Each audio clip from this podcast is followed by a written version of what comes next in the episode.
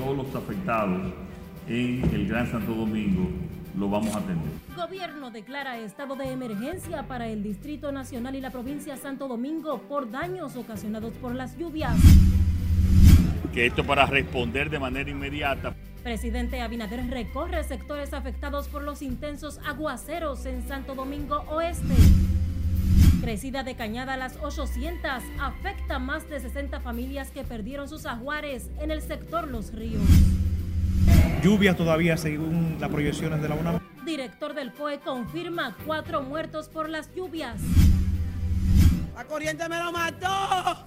Consternación en Mano Guayabo por la muerte de un adolescente de 15 años ahogado en una cañada.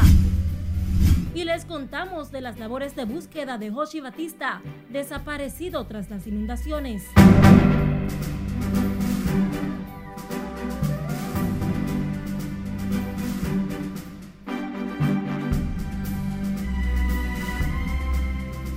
Bienvenidos en nombre de todo el equipo a la emisión fin de semana de Noticias RNN.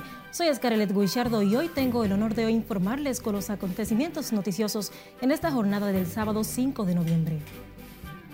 Iniciamos con el gobierno que emitió una declaratoria de emergencia este sábado mediante el decreto 638-22 para el Distrito Nacional y la provincia Santo Domingo y dispuso la asistencia inmediata a las personas afectadas por los fuertes aguaceros registrados en gran parte del territorio nacional. El presidente Luis Abinader declaró de emergencia las compras y contrataciones de bienes y servicios que serán utilizados en las labores de rescate, construcción y reconstrucción de las obras afectadas por los aguaceros. Lauri Lamar está en directo desde el Palacio Nacional y nos pone al tanto. Buenas tardes, Lauri. Gracias, buenas tardes. Luego de las fuertes lluvias que inundaron la ciudad, provocando varias muertes, graves daños a viviendas y vehículos, el presidente Luis Abinader ordenó a sus funcionarios salir a las calles a asistir a los afectados. Le podemos decir también que a todos los afectados en el Gran Santo Domingo lo vamos a atender. Al declarar de emergencia al Gran Santo Domingo, el mandatario aseguró que el gobierno cuenta con reservas suficientes para auxiliar a las personas impactadas especialmente a los más vulnerables. Pero independientemente de eso, el gobierno central conjuntamente con los ayuntamientos ya han decidido unos planes de acciones inmediatas y urgentes en cada una de las localidades.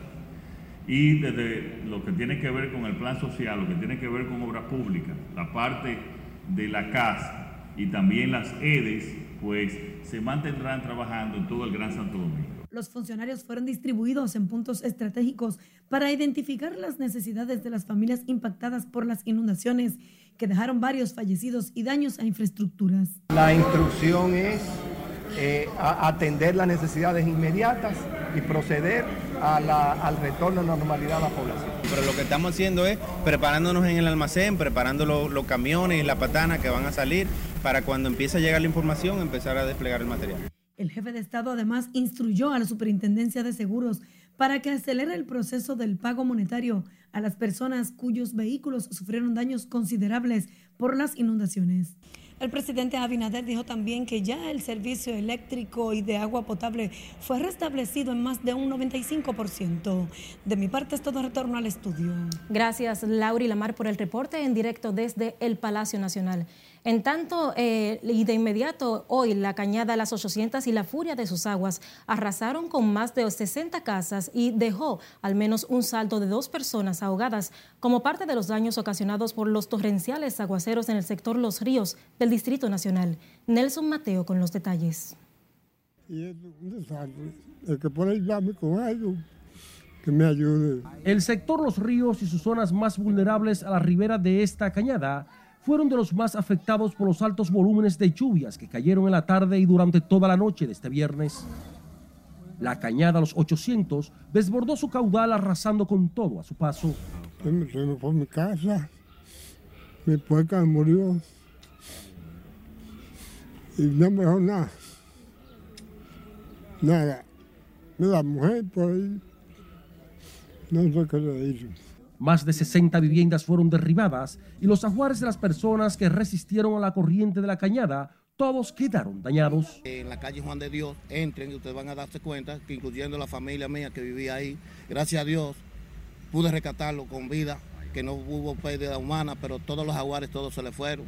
Los efectos de las lluvias afectaron igual a este joven. Según su triste relato, perdió su casa, a Juárez, y además tuvo que decidir en medio de la furia de las aguas de la cañada entre la vida de su familia y la de su tío. Oh, mi tío se llama Roberto Jiménez Montero. Él se venía en la guagua rodando y yo me monté en la guagua y él no quiso salir de su guagua porque no quería perder su guagua. Luego ahí tuve que tirarme de la guagua. Yo salvé dos, eh, tres personas aquí en la cañada. Los videos los tienen la persona. Venía rodando la guagua. Yo saqué la mujer y los dos niños y él no quiso salir y se fue en la guagua. Como buen samaritano y un espíritu colaborador ejemplar, condujo a las unidades del Canal 27 por toda la zona del desastre. Allí, los vecinos unificados trabajaron para limpiar todo el desastre.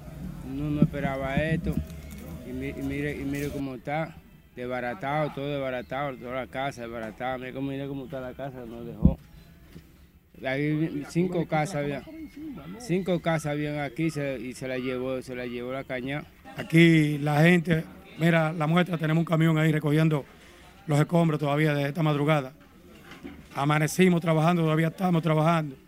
Esperamos que las ayudas del gobierno le lleguen a toda esta gente que están aquí en nuestros alrededores. Le estamos pidiendo al INVI, al Plan Social, a los comedores económicos, al gobierno central que vengan las ayudas de esta gente. Porque lamentablemente perdieron todo, absolutamente todo. Las lluvias torrenciales que según meteorología amenazan conseguir se llevaron además animales, ajuares y vehículos de lujo. Nelson Mateo, RNN. Y de inmediato, el presidente Luis Abinader visitó esta tarde el barrio Las 800 del sector Los Ríos en el Distrito Nacional, uno de los más afectados por las inundaciones, para auxiliar a las familias impactadas por las lluvias. El jefe de Estado dispuso de manera urgente la entrega de alimentos, colchones y otros enseres de manera preliminar a las familias afectadas y ordenó un levantamiento de los daños a pequeños negocios para la ayuda necesaria. Pero evidentemente que esto para responder de manera inmediata, pero se va a necesitar eh, más, eh, tanto materiales de construcción como comida que ya estamos empezando a licitar de manera acelerada. El mandatario constató personalmente los daños en los ríos en un recorrido junto al ministro administrativo de la presidencia, José Ignacio Paliza, la alcaldesa del Distrito Nacional, Carolina Mejía, y autoridades municipales. El Centro de Operaciones de Emergencias confirmó este sábado la muerte de cuatro personas a causa de las fuertes lluvias. Las víctimas fueron identificadas como Teófilo Antonio Cruz Peña, que murió en la cañada de la Puya en Arroyo Hondo, Gilmes Céspedes, fallecido en el sector Villa Claudia de Ciudad Real, Alberto Javier Pimentel, quien pereció en Villa Francisca, y Edwin Alexander Sedano, fallecido en la comunidad de La Sursa, en Santo Domingo. Lluvias todavía según las proyecciones de la UNAME, por lo que le pedimos a la población no descuidarse. Seguir atento a las informaciones servidas por ustedes los comunicadores, con la finalidad de que se abstengan de cruzar ríos, arroyos y cañadas que presenten grandes volúmenes de agua, ya sea en vehículos a pies, y estar conteste con el lineamiento del organismo que es el Centro de Operación de Emergencia y las instituciones que lo conforman. El COE mantiene 12 provincias en alerta amarilla y 9 en alerta verde debido a las precipitaciones. Y sepa que la calma retornó este sábado al Distrito Nacional luego de los altos volúmenes de agua que trastornaron el tránsito y anegaron viviendas, establecimientos comerciales, centros de salud y centros de estudios, entre otras infraestructuras. Fenela Peña tiene la historia. Tras el colapso del tránsito en la ciudad por las precipitaciones de este viernes que dejaron grandes volúmenes de agua calificadas como las de mayor impacto en los últimos 40 años, la ciudadanía reanudó su cotidianidad aún impactada por el sorpresivo caos. Oh, madre, porque nos trasladamos desde lejos, desde Villamella hacia aquí, y tenemos entonces que coger carro o guagua. Nos impacta muy feo. En las tres estaciones del metro inundadas por las lluvias fue restablecido el servicio, mientras las brigadas de mantenimiento trabajan en la limpieza de las paradas. Las escaleras eléctricas no están en condiciones, no están habilitada. También no veo eh, muchas cosas ahí que pudieran estar que no están habilitadas. Los estragos que provocaron las fuertes aguaceros afectaron las calles y avenidas en todo el Distrito Nacional, inundando edificios de apartamento y otras viviendas, estacionamientos y locales comerciales, dificultando el tránsito de la población y el desplazamiento de los vehículos. Todavía no está en funcionamiento, pero me imagino que es por el desastre que hubo anoche. ¿Y cómo vio usted ahí abajo? Bueno, yo veo que están organizándose ya.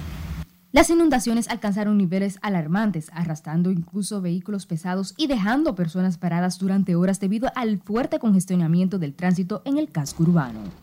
Penela Peña, RNN.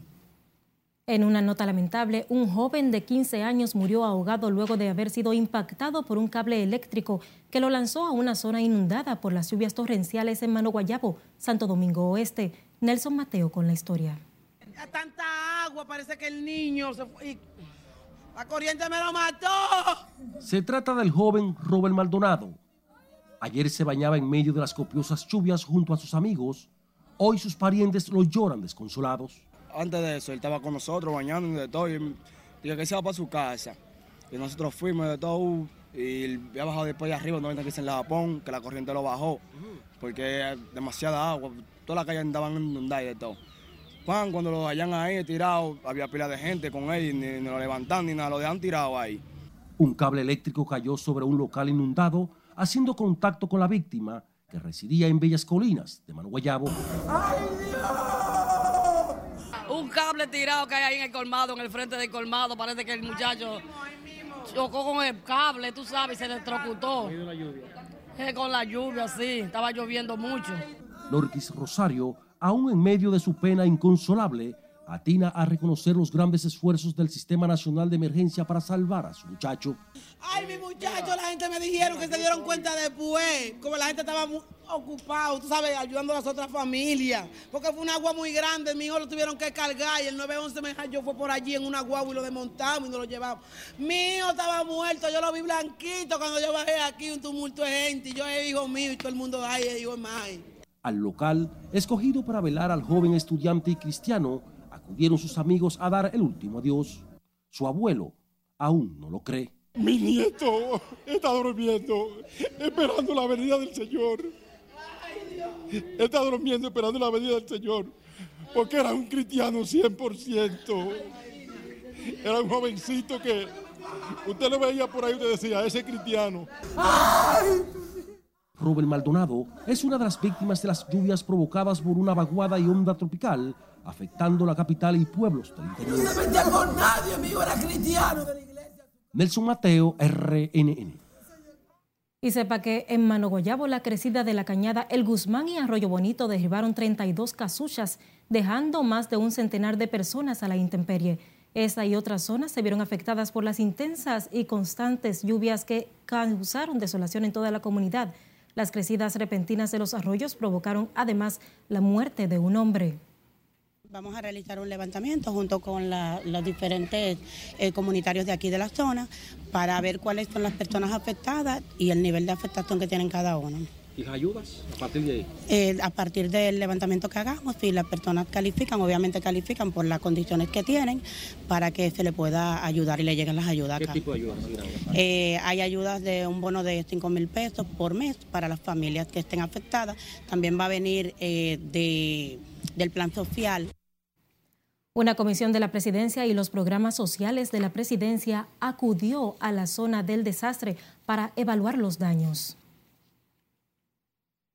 Fue reportado como desaparecido un hombre identificado como José Antonio Batista Polanco, mejor conocido como Hoshi, cuyo paradero se desconoce desde las 7 de la noche del viernes.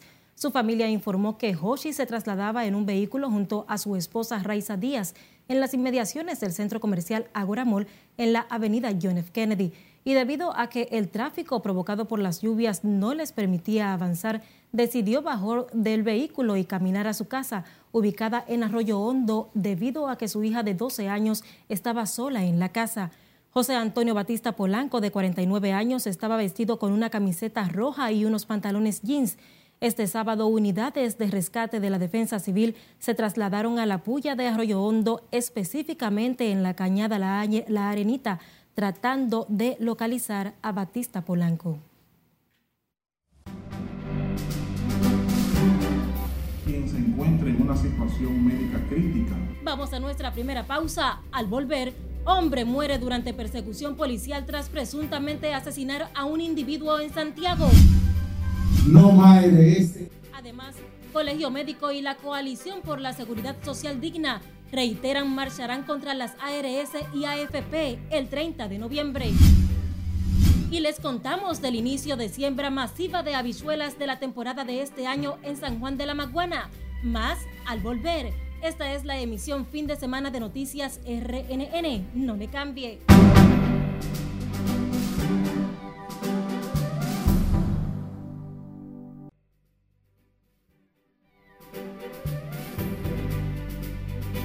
Abrimos la ventana al mundo en Haití, donde el brote de cólera ha dejado cerca de un centenar de muertos en esa nación.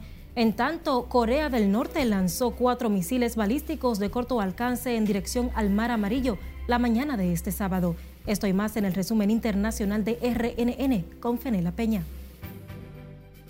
El cólera ha causado ya 97 muertos en Haití, con un total de 4.194 sospechosos, 502 confirmados y 3.698 hospitalizados, indicó el Ministerio de Salud Pública y Población. Ante esta situación, la Unión Europea destinó un millón de euros para apoyar la respuesta de emergencia a la epidemia de cólera en ese país. Después de más de tres años sin ningún caso, Haití informó el 2 de octubre de contagios de cólera en el área metropolitana de Puerto Príncipe, donde entre los casos sospechosos el 59.63% corresponde a hombres y el 40.37% a mujeres. Las Fuerzas Armadas de Corea del Sur informaron que los proyectiles alcanzaron una altitud de 20 kilómetros. Corea del Norte disparó los misiles hacia el mar occidental, informó en momentos en que Seúl y Washington ponían fin a un ejercicio militar de seis días de gran repercusión. Pyongyang ha lanzado una serie de misiles esta semana, incluido un posible misil balístico intercontinental fallido, lo que ha provocado la condena de Estados Unidos, Corea del Sur y Japón y ha aumentado las especulaciones de que podría estar preparándose para reanudar las pruebas de armas nucleares por primera vez desde el 2017. China afirmó este sábado que seguirá aplicando su política de COVID-0, acabando con la esperanza de que Pekín alivie el radical protocolo sanitario contra la pandemia. La política de COVID-0, en vigor desde hace casi tres años en el país, incluye medidas de confinamiento y la obligatoriedad de someterse a una cuarentena cuando se llega a esa nación desde el extranjero. Este sábado China registró un aumento de casos de COVID-19 con 3.659 nuevas infecciones. En Rusia, al menos 15 personas perdieron la vida la madrugada de este sábado durante un incendio en un bar en la ciudad de Kostromá. Las autoridades informaron que unas 250 personas fueron evacuadas antes de que las llamas consumieran todo el local. Según informaciones preliminares, una persona habría utilizado una pistola de bengala durante una disputa, lo que provocó el incendio. Finalizamos con el Papa Francisco que instó a las religiones a promover la paz a través de instrumentos como el encuentro, las negociaciones pacientes y el diálogo, al reunirse en Bahrein con los miembros del Consejo Musulmán de Ancianos. Francisco señaló que la paz no puede ser solo proclamada y que es posible consolidarla removiendo las desigualdades y discriminaciones que producen inestabilidad y hostilidad en el mundo. En las internacionales, Penela Peña, RNN.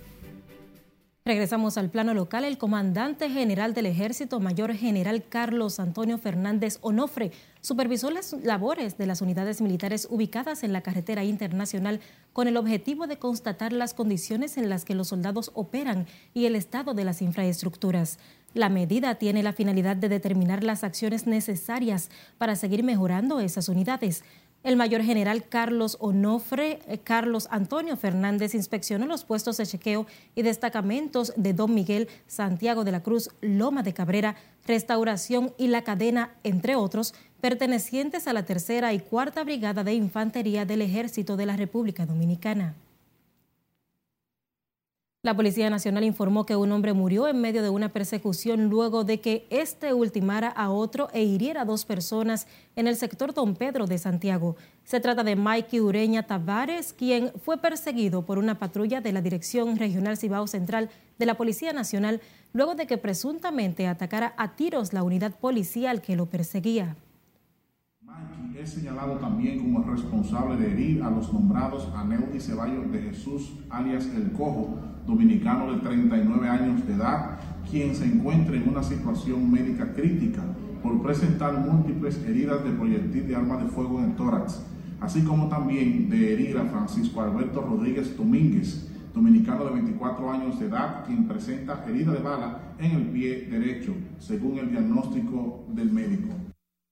Mikey Ureña Tavares murió mientras recibía atenciones médicas en el Hospital Dr. Toribio Bencosme del municipio de Moca. Según la policía, tenía varias fichas y le ocuparon un arma de fuego sin documentación. El Colegio Médico Dominicano, sus 56 sociedades especializadas y las organizaciones que componen la Coalición por la Seguridad Digna Social reiteraron hoy que marcharán el próximo 30 de noviembre contra las administradoras de riesgos de salud y las administradoras de fondos de pensiones. El presidente del gremio de los médicos, en Cava, dijo durante la que durante la manifestación exigirán un sistema de salud incluyente y pensiones dignas. La marcha partirá desde el Colegio Médico Dominicano hasta el Congreso Nacional, donde exigirán el cese del modelo de las ARS y AFP que asegura se ha caracterizado por ser una estafa. El Ministerio de Salud Pública informó este sábado de 21 nuevos contagios de COVID-19 en las últimas 24 horas, elevando a 237 los casos activos de la enfermedad en el país. La ocupación de las 2.373 camas disponibles para el tratamiento del coronavirus es del 0.4% con nueve pacientes recibiendo tratamiento, mientras que una persona se encuentra en unidades de cuidados intensivos. Salud Pública informó que la positividad diaria es del 2.09% y la de las últimas cuatro semanas de 1.23%. Recuerde que la información es poder. Acceda a rnn.com.do. Además, envíe sus denuncias al número de WhatsApp que ven en sus pantallas y síganos en las diferentes plataformas en nuestras redes sociales para que se mantenga informado del acontecer nacional e internacional. También recuerde que usted puede escucharnos a través de las diferentes plataformas de audio. Estamos como Noticias RNN en Spotify, Google Podcast y Apple Podcast.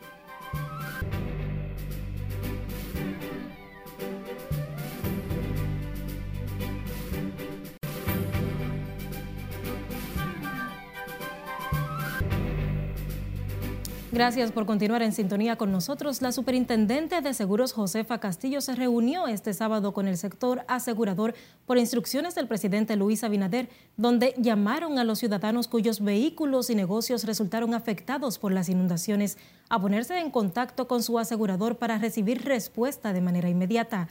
Afirmaron que están en capacidad para dar asistencia a sus clientes y que ya las compañías están autorizando a los usuarios para que puedan contratar terceros y asistirles con el, reembolso de gastos. Están aquí expuestas todas las particularidades de cómo los corredores de seguros están en estos momentos pendientes a todo lo que son las pólizas, las contrataciones y la respuesta. Los tasadores andan buscando cuáles son eh, los niveles de pérdidas que, que están. Las compañías aseguradoras están abriendo sus portales para crear mecanismos rápidos de respuesta. De manera pues que este sector que le aporta el 1.7% a la economía nacional, pues también es un sector que en sus fortalezas da las respuestas adecuadas. Al resaltar que el sector asegurador aporta el 1.7% de la economía del país, Josefa Castillo también aclaró que solo el 25% del parque vehicular cuenta con cobertura por inundación. Vamos a San Juan, donde tras los reclamos de los comunitarios, las autoridades solucionaron una avería que dificultaba el sistema de drenaje de aguas residuales en el residencial Hermanos Cabrera. Nuestro corresponsal en la zona, Julio César Mateo, explica que eh, los residentes allí saludaron la disposición y agradecieron por la rápida intervención de las autoridades. Y a su vez comenzamos con la colocación de la línea recolectora de aguas residuales, que este sector carece de ella. Está bien ahí, ahí está bien. Ahora que lo están haciendo, ¿eh? porque cuando estaba lo que estaba en una tubería chiquita, que no tenía ni lógica, porque eso viene de por allá arriba. Sí, es demasiado incómodo, sí. Y tan incómodo está eso que yo no puedo cruzar, me duelen mis rodillas. La corrección de la avería beneficiará también a decenas de viviendas del sector El Lucero. Los sectores El Lucero y Hermanos Cabrera están ubicados en la zona norte de San Juan y son de los más poblados de la parte urbana de San Juan de la Maguana. El Ministerio de Agricultura inició en San Juan de la Maguana la siembra masiva de habichuelas de la temporada 2022. En esta ocasión se sembrarán 220 mil tareas de habichuelas que fueron preparadas de manera gratuita a los productores de la provincia de San Juan. Además, las autoridades dispondrán de 40 mil quintales de semillas de habichuelas de alta calidad que fueron recibidas a través del programa de multiplicación de semillas, así como financiamiento a los productores a través del Banco Agrícola por disposición del presidente Luis Abinader. El viceministro de Agricultura, Eulalio Ramírez, dijo que las semillas son subvencionadas en un 50% por el gobierno. Así finalizamos esta emisión de Noticias RNN. A ustedes gracias por el favor de su sintonía. Feliz resto del día.